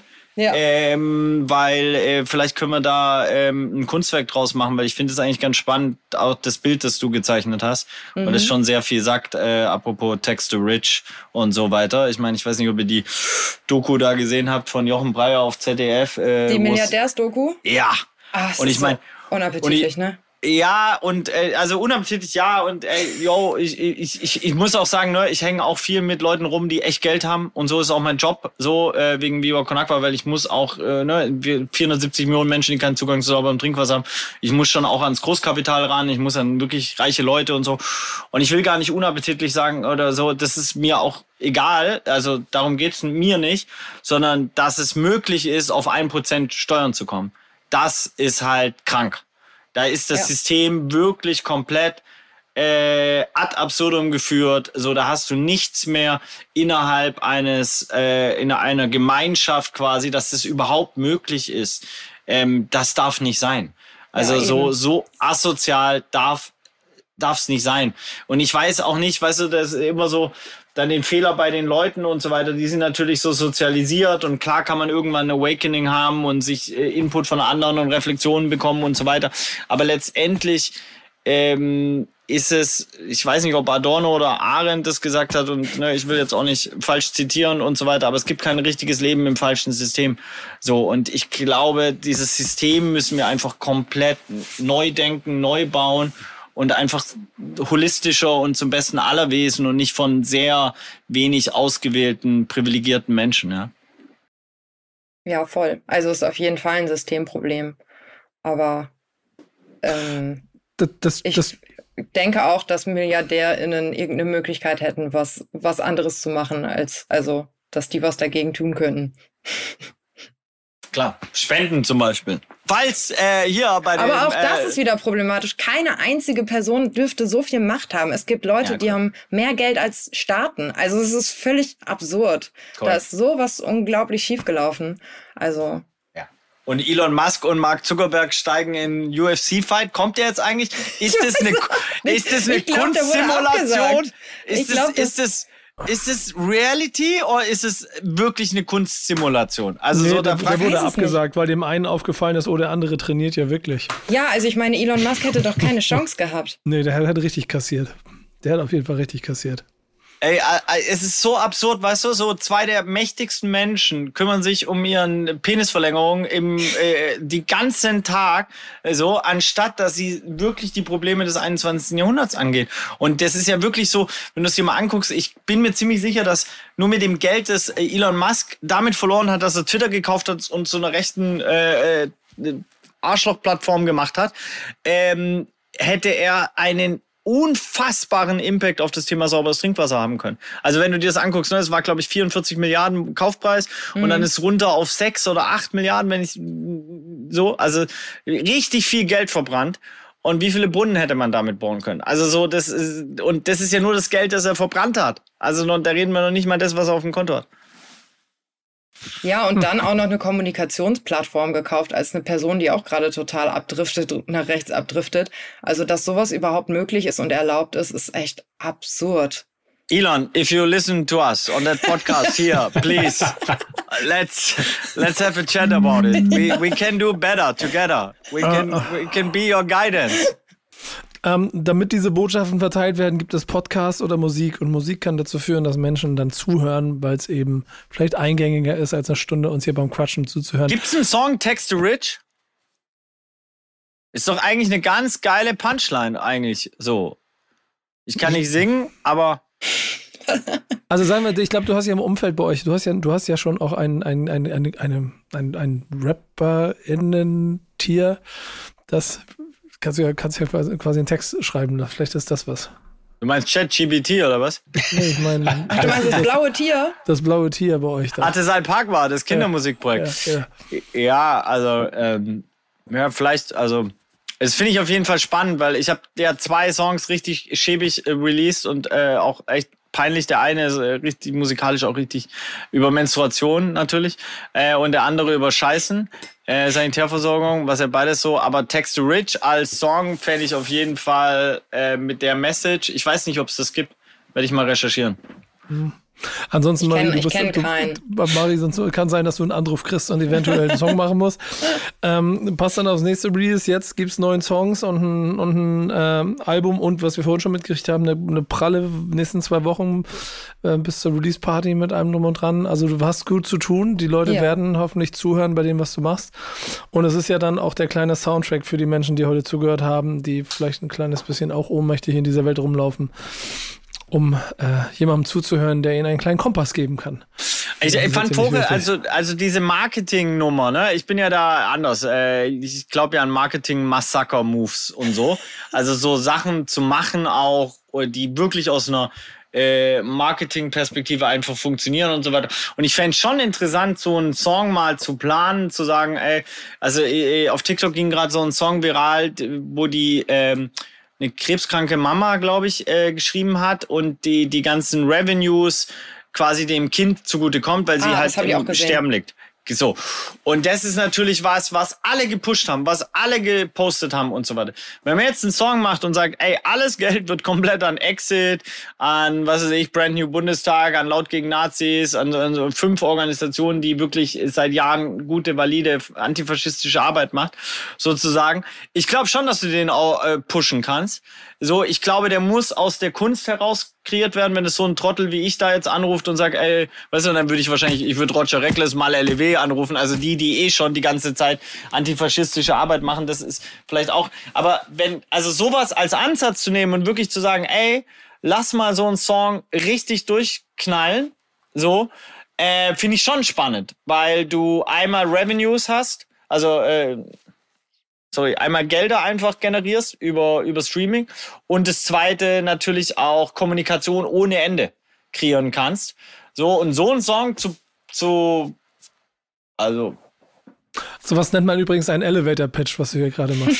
ja. Haben wir immer wieder im Stammtisch übrigens, ja, Nico. Finde ne? find ich, spannend. Finde ich sehr gut. Das ist kein Elevator-Pitch, das ist Konzipieren mit euch am offenen Herzen. Ja, das, das bleibt ein äh, Elevator-Pitch für die Welt da draußen. Ich habe nur versucht, eine Überleitung zu bauen, ähm, um, um quasi nochmal so ein kleines bisschen hier auch auf das hinzuweisen. Wer, wer hört denn hier immer den? Äh, ist Sammy Deluxe da? Sammy, hörst du zu? Du wärst ja. doch auf jeden Fall einer, der schon mal 16 Bars liefern könnte, die auf jeden Fall die halbe AfD schon zerfickt. So, und für die anderen finden wir auch noch ein paar. Aber du ja. darfst nicht überschätzen, was so über Streaming und so reinkommt, Micha, ne? Das ist nee, nicht du, viel. Nee, du müsstest es schon komplett eskalieren lassen. Also ich rede wirklich über Nummer eins. Ich rede darüber, dass es, dass es wirklich Dauerstreaming, alles Da kommt trotzdem wird. kein Geld rein. Naja, eine Million Streams sind 4000 Euro, oder? Ist ja, das nicht genau. so eine Und dann kommt Information? es ja vor allen Dingen nur bei Brutto. TikTok und die zahlen noch weniger. Ja, deswegen gibt's ja da so Themen mit Universal, habe genau. ich, äh, glaube ich, mitbekommen. Das Muggelt heißt, wir nehmen schon mal keine Universal Artists. Kleiner Scherz genau. am Rande. Nein, äh, nein, aber äh, ja, das stimmt natürlich, dass nicht so viel Geld zusammenkommt und trotzdem, wenn du es natürlich den wirklich du müsstest auch dir, ja, ich bin kein Distributionsdings äh, äh, und so weiter. Ach. Ja. Kannst Pass auch beim guten alten Benefits-Konzert bleiben, Micha. Ja, aber pass mal auf, pass mal auf. Es, es, es, ich weiß ja, was du willst, Meher. Ich weiß ja, was du willst. Du suchst nach irgendetwas und vor allen Dingen braucht es dann ja auch eine kreative Keimzelle, die ja definitiv nicht du bist, die auch nicht ich bin, die irgendwo im Zentrum von etwas steht, die dann dafür sorgt, dass um ihn herum alle Energien und Kräfte, die darauf wirken, auf die Kunst, auf die Industrie, auf das, was man da als Produkt ja am Ende doch in die Welt hinausbläst, so zentriert werden und so viel Vertrauen in dieses Epizentrum gesetzt wird, dass daraus ein Movement für die ganze Welt entsteht und du damit etwas verändern kannst. Es muss einfach viel mehr antifaschistische Produkte Nein, geben. auf- jetzt, hör mal auf. Entschuldigung, nein, nein, ich meine es wirklich komplett ernst. Mach mich ich, meine Überleitung ich, kaputt. Ja, du darfst weiß, gleich deine Überleitung selber kaputt machen. Nein, ähm, ich glaube ja, ich will auch niemals einen Song einfach als Produkt sehen und trotzdem genau deswegen nehme ich mal du- kurz du weg. machst- es warte, warte, ich nehme es es kurz weg von der groß, Musik. wenn du ein Movement draus machst. Ja, Movement zum einen oder halt wirklich komplette Durchdringung auf irgendeinen Markt. Also warum nicht eine, warum Richtig. gibt's nicht eine antifaschistische Burgerkette? Warum gibt's nicht eine antifaschistische Automarke? Ja, also so, warum, warum? Aber es gibt eine Blaupause, es gibt eine Blaupause für all das. Und, und das hat so ein Zeichen. Viva, Viva Con Agua. Nee, Nee, krass. was, nee was? das hat so Ah. ein Zeichen. Und das ist dein Was? Classic. Wu-Tang? Das, das Du ist dein willst zum, zu Classic. Michas Classic überleiten. Leute, es ist, ist, ist, Das war ein- ist schwierig wie schon lange nicht mehr, aber ich bin deinem Holprig, Classic. Nico, holprig. Nee, nee, nee, nee, nee. Ich wäre ich wär reingeflogen. Das wäre so quasi, ich hätte diesen, dieses 200 Jahre alte äh, Frachtflugzeug quasi auf dieser Wüstenpiste gelandet. Nico Copperfield, ey. Ja, genau. Aber er, er hat, Micha hat mit allen Mitteln versucht, es zu verhindern. Dein Classic, erzähl uns warum. 36 Chambers, oder was? Die, Ja. die, äh, äh, ganz, äh, weil ich bin ja so aus dem schwäbischen Bildungsbürgertum, also maximal privilegiert, ohne es zu wissen, aufgewachsen, mit Benny auch und so, äh, zur Schule gegangen, bevor wir dann auf St. Pauli sozialisiert wurden und ein bisschen reflektierter. Und ich durfte nicht zum ersten Konzert von Wu-Tang im, damals im Scala in Ludwigsburg. Das kennt wahrscheinlich echt kaum jemand, aber im Schwammland gab es so ein großes, in Ludwigsburg eine Location, die halt ein paar mehr als 2.000, 3.000 Leute hatte und so. Und meine Mutter hat es auf gar keinen Fall erlaubt. Ich war so 13 muss es gewesen sein, 12 oder so und bis heute bereue ich's. Äh, hab natürlich meinen Frieden gemacht, als ich dann in der Wuhlheide nach neun Stunden auf die Warten äh, des Water is a Human Right von Wu-Tang Clan mit RZA und so ähm, für Vivo Con Agua bekommen habe. Die haben uns schon mehrfach unterstützt. Ähm, und ja, ist einfach für mich eines der epischsten, geilsten, dreckigsten Alben, äh, wo einfach genau meine Energie war, ohne ein Wort zu verstehen. Muss ich auch ganz klar sagen. Also ich war 13, ich habe überhaupt den Kontext nicht verstanden, ich habe die Songs nicht verstanden und so weiter. Und trotzdem hat es mir aus dem Herzen gesprochen. Punkt. Wir haben es schon oft genug hier besprochen, Marie. Hast du noch zwei Gedanken zu diesem Album? Hast du es auch in deinem Ich hab's nicht, nee, nee, nee. Leben gefühlt gefeiert oder ist es in dir? Also, Also ich habe vorbeigegangen kann äh, ich hab Wu-Tang tatsächlich, ist wahrscheinlich mega skandalös, aber ich habe es nicht so viel gehört. Kannst du sagen, warum? Marie ist sehr viel jünger wie wir, Nico. Ja, ich glaube, ich bin. Das hat damit also, nichts zu tun. Doch, ja, ja, doch, doch. nee, nee, schon. nee, nee, nee, nee. Also ja, das ist, ich, ich kann, kann, kann, kann, nicht, aber man- ich war jetzt auch schon einige Male in den letzten Jahren wieder international auf Wu-Tang Clan Konzerten und das letzte war jetzt in, in einem Festival in, oh, war das Serbien? Ähm, und dort äh, einfach die ersten Reihen 18 Jahre. Weil die Eltern das durchsozialisiert haben zu den Kindern. Das war Oh, ziemlich echt? beeindruckend. Und das ist das, Ja. was ich einfach meinte, was mein Ursprung war bei dir beim Movement. Das, äh, also, das, das ist, sag mir eine andere, also ich glaube, Band, die so ein Movement war. Ja, Wahnsinn. eine Marke, Wahnsinn. eine Marke. Und es führt ja zu, dass heute noch in regelmäßigen Abständen bei irgendeinem Klamottendiscounter deines Vertrauens das W auf irgendwelche T-Shirts gedruckt wird und äh, es überall auftaucht und so. Also mehr geht nicht. Vielen Dank an RZA an der Stelle. Ey, absolut. Und ich habe auch neulich diese Serie gesuchtet. Ja, hast du? Äh, Sehr gut, ja. Von, von, mit meiner Frau. Das war, glaube ich, die einzige Serie in unserer äh, Liebesbeziehungsgeschichte, auf die wir uns einigen konnten, äh, die wir beide gefeiert haben und nicht, wo der andere dem anderen zuliebe quasi mitgeguckt hat. Und die ist einfach Wahnsinn, was RZA da an kreativen Mastermind. Und ich träume auch immer noch, RZA, if you, if you listen to that podcast, one day we're gonna play chess, äh, Felix Magath or Smudo. You can choose against you äh, for Viva Con Agua. Ja, sounds like a plan. Wäre schön, wenn wir, wenn wir Lauren Hill damit hinkriegen. Also zu- Spielt die Schach? Ja, Ja. weiß ich nicht, aber auf jeden Fall. Ihr hört wär's cool. Stammtisch. Er hört Stammtisch und, und würde mich freuen, wenn sie zu. bei Viva Con Agua mitmacht. Ja, würde ich auch feiern. Hm? Würde ich auch nee, das war wieder eine Überleitung, Micha. Mhm. Ah, sorry. Das war dein Classic-Album? Ja, ja verstehe ja, ich. Fühle ich. Fühle ich. Sicher. Also ich habe mich ich. gefragt, ob das irgendwie schon tausend Leute hier genannt haben, aber äh, ich es ist schon ein paar Mal genannt worden, aber ich okay. liebe es immer wieder. Und ich, ich suche mir dann ja immer aus dem raus einen Song für mein Mixtape, das ich jeden Monat zusammenstelle. Und jedes Mal wieder aufs Neue freue ich mich für einen kleinen Junge über diese. Ich habe auch eine Hall of Fame-Folge dazu gemacht, weil mhm. es einfach das größte Album ist. Es ist einfach, es ist eins. Ich, ich, ich höre es immer noch und ich kriege jedes Mal. Also du kannst, kommst kaum näher an mein Herz mit dem, was sie da macht, als, als, als dieses Album. Ja, ich finde das auch nach, also ich finde, das ist auch kann man halt immer noch genauso hören wie da, wann kam das raus? 98 oder so, glaube ich. Mhm. mhm. Ähm, finde ich immer noch so wahnsinnig, wahnsinnig stark musikalisch und ich finde ihre Stimme immer noch so unglaublich. Und also so Stimme, Flow, Musikalität, Themen auch, ähm, total feministisch, äh, emotional, auch super emotional äh, für Hip-Hop eigentlich. Mhm. Ähm, also echt Wahnsinn. Find, was ist eigentlich mit Lauren passiert? Ha? Weil, was ist mit ihr passiert? Also danach ist sie nicht jetzt nochmal auf Tour gegangen? Hat es versucht, ich? aber ist er hat, glaube ich, abgebrochen. Oh, gesundheitlich. Echt? Gesundheitlich. Oh. Fuck. Also, ja, die hat halt vier Kinder gekriegt oder mindestens, oder? Ah ja, okay, nicht, krass. Kinder hat okay, die. ja gut, okay, ciao. ja, ja. Okay, ciao. und, und ist, ist ja definitiv auch, das muss man ja auch sagen, also sie ist ja auch eine der größten äh, positiv formulierten Grand Dames, der, die diese Rap-Szene auch je gesehen hat. Und glaube ich, da, in, also mir ist aufgefallen, als ich diese Hall of Fame-Folge aufgemacht habe, ähm, dass sie ja im Prinzip sehr viel feministische Arbeit in einer Zeit gemacht hat, in der das überhaupt noch, noch überhaupt Total. gar nicht so wahrgenommen wurde ja. und so viele Dinge. Und wahrscheinlich da in diesem, also bin ich mir ziemlich sicher, Kampf und System natürlich sich auch krass aufgerieben haben wird. So gibt es ja ganz viele Geschichten auch über die Diva Lauren Hill, die dann da, ob das vielleicht aber auch einfach eine Person war, die irgendwann gesagt hat, wisst ihr was, fickt euch doch alle hier mit eurem Scheiß, habe ich keinen Bock mehr drauf, ich habe den Klassiker hingelegt, äh, die Tantiem, äh, oder was ist die amerikanische GEMA, so, ähm, äh, ich habe das gemacht, Punkt, jetzt halte die Fresse und lasst mich in Ruhe, jetzt kümmere ich mich um Familie, kann auch der Weg sein. Also wenn irgendeine ist. Frau Diva genannt wird, da glaube ich, das glaube ich erstmal sowieso nicht, bevor ich die Person nicht selber kennengelernt habe, weil das ist, das, das hast du so schnell. Ja, hundertprozentig, also, genau das, genau das. Und das wurde, das wurde für mich. Die ist aber auch ein bisschen zu laut, die Frau. Bisschen nervig. genau. Ja, ja also, genau. Diva Con Aqua halt. Diva Con Aqua. Und sie würde aber, also ich, ich würde sie schon gerne mal äh, irgendwann auch einen Song machen sehen für Viva Con Aqua. Das ist auf jeden Fall eine Aufgabe, Micha, die ich dir hier mit ans Herz lege. Ja, weiß ich nicht. Nehme ich, äh, nehme ich, ähm, nehme ich nicht an. Warum nicht? Äh, nee, weil äh, zu, ähm, weiß ich nicht, generell einen Weltstar dazu bekommen, einen Song für dich zu schreiben, ist schon krass. Dann, dann einigen also wir uns auf zumindest Schild hochhalten. Schild hochhalten, auf jeden Fall. Habe ich auch, äh, gibt es eine Anfrage, habe ich schon mal gestellt, komme ich, äh, bin ich nicht weitergekommen. Ich bin, ich versuche jetzt, Taylor, if you listen to that podcast, we're gonna see on the 24th of July in Hamburg. uh, we bring the cardboard, you bring the, the spirit. Uh, also Taylor Swift fände ich geil. Äh, weil Ach, ich diesen wirklich? Effekt, ah, diesen Effekt.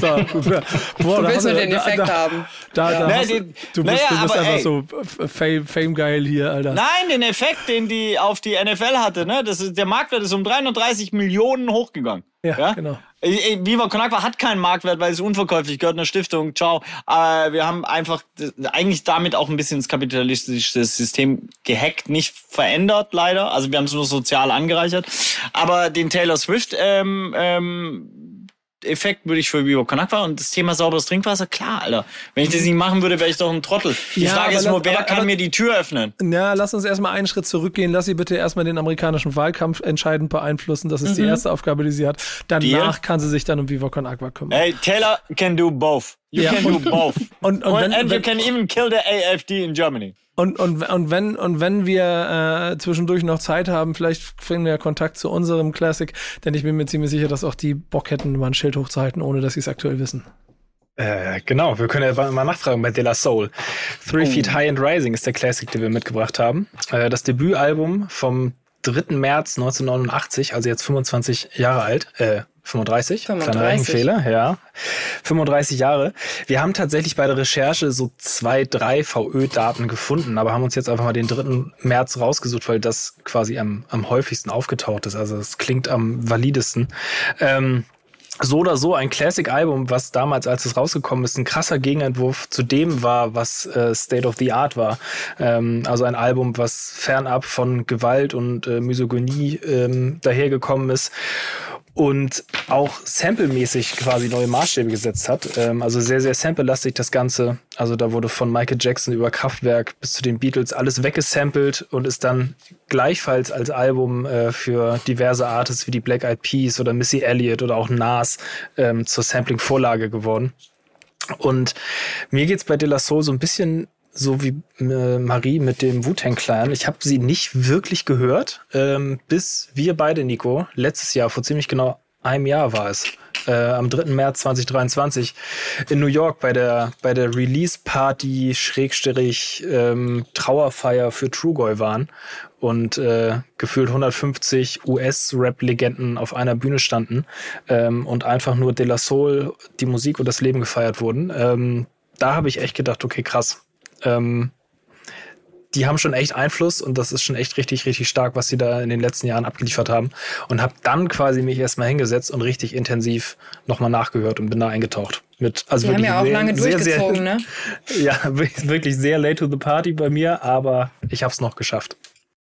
Finde ich sehr gut, dass du es gemacht hast. Ist halt etwas, was zu meiner hm, Hip-Hop-Bildung ganz am Anfang dazugehört hat weil es auch einfach in und für mich schön mit äh, Hip-Hop kennenlernen, ähm, das volle Spektrum, die volle Breite mir in den USA quasi gegeben hat. Auf der anderen Seite auch, in welchem Zeitfenster man so Anfang der 90er sich befindet, aber Public Enemy oder, oder aber auch NWA, Run DMC, aber auch Dollar Soul, äh, die Härte, die, die, die Roughness, Ice Cube, so alles mit dabei. Und es, es war für mich immer schön, ähm, zu sehen, wie sie alle nebeneinander koexistiert haben und ich für alle eine gewisse Begeisterung äh, gewinnen konnte. Das ist bis heute so, dass ich auf jeden Fall auch viel ähm, in der Breite des Spektrums, die, die, die, Rap, die Rap zur Verfügung stellt, auch immer etwas abgewinnen kann und ein sehr, sehr großer Fan von der gesamten Legacy geworden bin. Das hat dann irgendwann, wie bei jeder Band, sich dann irgendwann in den, in den, in den Nullern irgendwann so ein kleines bisschen verloren, wenn dann das x-te Album gekommen ist und du auch gemerkt hast, dass irgendwann die Ideen so vielleicht so ein kleines bisschen ausgehen, aber der Zeitgeist, den sie zu der Zeit getroffen haben, auch als dieses Album rausgekommen ist, ähm, das ist ein ganz, ganz, ganz, ganz großes Epizentrum für viel, was danach im US-Rap passiert ist, auf dieser dann eher positive Side. So, und deshalb ja. ein würdiger Geburtstag, den wir hier heute feiern. Ich finde das Soul auch super nice. Also ich habe das auch als äh, früher gar nicht so richtig mitgeschnitten, sondern eher so mit 20 oder so angefangen, das zu entdecken.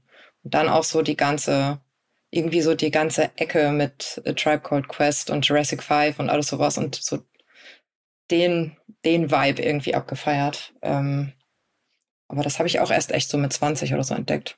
Ja. Holt es nach, Leute, wenn ihr es nicht kennt. Sie sind aber ähm, äh, Rapper aus den USA und ich weiß gar nicht, ähm, damit auch kein Teil von unserer Playlist. Und das ist das, womit wir heute abschließen. Und das ist unser kleiner Gruß an euch da draußen. Thank Backs when it's Friday ist die Liste. Da taucht natürlich auch Marie auf, wenn sie Musik macht. Da taucht auch Micha auf, wenn er seinen nächsten Rap-Song aufnimmt. Ich bin mal gespannt, was das wird. Tax the Rich. Ja, genau. Nur wenn er auf Deutsch ist. Mhm, muss auf Deutsch sein. Besteuer die Reichen. Ja, genau. Besteuer, besteuer. Besteuer, besteuer, besteuer, besteuer, besteuer. Das wird ein super Hit. Ja, ich glaube auch. Ähm, Yannick 3, ich 3. Ich fange heute mal an, habe mir drei Songs ausgesucht, die alle ähm, auch so ein bisschen die, die Spannweite der, der Playlist so ein bisschen, glaube ich, aufzeigen. Ähm, der erste ist Louvre und Lugatti mit dem Song Film. Brauche ich eigentlich nicht viel zu sagen zu beiden. Ist ein standesgemäßer, handelsüblicher Song von Louvre und Lugatti. Äh, hab sehr viel Liebe für beide und ihre Wege da aus Berlin und Köln heraus. Immer weiter in den Rap-Olymp. Also es geht immer weiter unaufhaltsam. Macht Spaß, den beiden dazu zu gucken. Dann habe ich A zu dem SK entdeckt. Hab mich gefreut, ja, dass nice. er in der Playlist dabei ist. B-Side mit dabei. Uh, Love You Too ist der Song, Auskopplung vom nächsten Album. Ähm, Klassik. Klassik Deutschrap. Boom Bap Plastik. Schönes Sample. Wie es sein soll. Schöne Grüße. Und dann bin ich nochmal in die ganz junge, wilde Kiste. Ähm, und ich glaube Hamburger, ne? Oder? Ich bin mir gar nicht so sicher. Janik, weißt du das? Ich bin mir gar nicht Boah, so sicher. Aus dem Kopf auch Ja. nicht, bin ich ehrlich. Aber kommt ja aus dem, ist glaube ich bei Kalim gesigned. Ähm, Straßenrap, jung, wild, So Salah M, Big Shack heißt der Song. Und genau deshalb, weil es einfach eine, weil es, so eine, so eine schöne, zeitgemäße, roughe Spiegelung von Straßenrap gerade ist. Und total anders als die anderen beiden. Und deshalb habe ich ihn bewusst als dritten mit ausgewählt. Äh, meine drei Empfehlungen für diese Woche. Janik, was hast du? Ähm, ja, meine drei Empfehlungen. Ich habe mich ein bisschen, bei mir fängt sehr, sehr tiefgründig an, sag ich mal, dann arbeite ich mich so ein bisschen aus dem Loch raus. Ähm, mein erster Song, glaube ich, das mit Abstand beste Release vom letzten Freitag für mich, äh, Sierra Kid, Pain vs. Sierra Kid. Ähm, seit langem mal wieder ein Song auf Deutsch von ihm, äh, in dem er quasi seine Schicksalsschläge rund um seinen Bruder und seine Mutter verarbeitet. Ähm, sehr ehrlich, sehr emotional. Finde ich einen ganz, ganz, ganz krassen Song. Also unbedingt anhören und zuhören. Ähm, Song Nummer zwei ist dann bei mir auch eine Hamburger Kombi. Äh, Ruffy und Disaster mit Steig ein. Ähm, Finde ich vom Sound gut, weil es ein bisschen härter rüberkommt. Gerade bei Disaster waren die letzten Singles ja auch, ähm, ja, klang finde ich schon noch ein bisschen anders als die Mucke, die man sonst so von ihm irgendwie kannte, aber die gewohnt ehrlichen Lines liefern beide dann trotzdem ab, also haben mir auch sehr, sehr gut gefallen. Und äh, Song Nummer drei ist dann äh, nochmal eine ganz, ganz andere Ecke, das ist Donna Savage mit Rückhand, äh, das ist Frank Sinatra produziert, das ist einfach ein Banger, sehr viel Geil. Energie, sehr viel auf die Fresse, ähm, auch für mich Top Release. Habe ich auch letztens live gesehen. Die waren ja Und? alle in Hamburg. Donna Savage, OG Ah, Liz. stimmt. Ja, Bei ja, ja, diesem- stimmt. Nice Chicks with High Kicks. Ah, da habe ich auch Das nur war- Gutes drüber gehört. Absolut geil. Also, falls ihr die mal live sehen könnt, guckt euch das alles an. Wassermann war auch dabei. Richtig nice. Banger Fabrik. Stark. Ja, ich habe auch nur Gutes drüber gehört. Ich habe es leider nicht geschafft. Wann können wir dich sehen, Marie? Ähm, erstmal Release-Konzert 2.3. in Hamburg, dann 13.4. im Molotow und 12.4. in Berlin. Ich habe jetzt nicht alles im Kopf, aber ich bin noch in Wiesbaden, äh, in Hannover, in München, in Leipzig, beim Music Match in Dresden. Ja, acht, acht Termine sind das insgesamt bei der Tour. Sehr schön. Mhm. Dann wünsche ich dir Kommt viel, alle rum. wollte ich gerade sagen, wünsche ich dir viel Spaß auf Tour, viel Erfolg Danke. fürs Album, auf das die Streaming-Zahlen durch die Decke gehen und äh, eine Skizze für einen gemeinsamen Song mit Micha Fritz. Vielleicht ist es auch Marie Curry featuring Micha Fritz an der Stelle. Kann ich Marie nicht empfehlen. Ja, aber einfach nur so ein, so, so ein, so ein, so, du machst nur so die Punchline im Hintergrund. Du nickst so. im Hintergrund. Mach mal, mach mal so. Mach mal, sag- mach mal, mach noch mal die Punchline einmal so. Wir probieren das einmal. Text to Rich. Reicht doch. Äh, Da hast du auch, da hast du auch hiermit das Vocal Sample, das du benutzen kannst, Marie. Wenn was draus wird, kommt ihr wieder. Wenn nicht auch. Es war cool, dass ihr da wart. Vielen Dank für eure äh, Ausführungen heute. Ähm, Ja, danke, danke, euch für die Einladung. danke Marie, danke Micha. Schön war's. Danke Jan. Danke, dass ihr Hip-Hop Gerne. seid. Küsschen für dich, Küsschen für euch. Bis zum nächsten Mal beim Maxman Stammtisch. Tschüss. Ciao. Stammtischmodus, jetzt wird laut diskutiert. Auf dem Stammtisch, Stammtisch, wer dabei bleibt, amtlich. Stammtisch Phase. Denn heute brechen sie noch Stammtisch verholen. Ich heule mich an meinem Stammtisch aus. Backspin. Backspin. Backspin.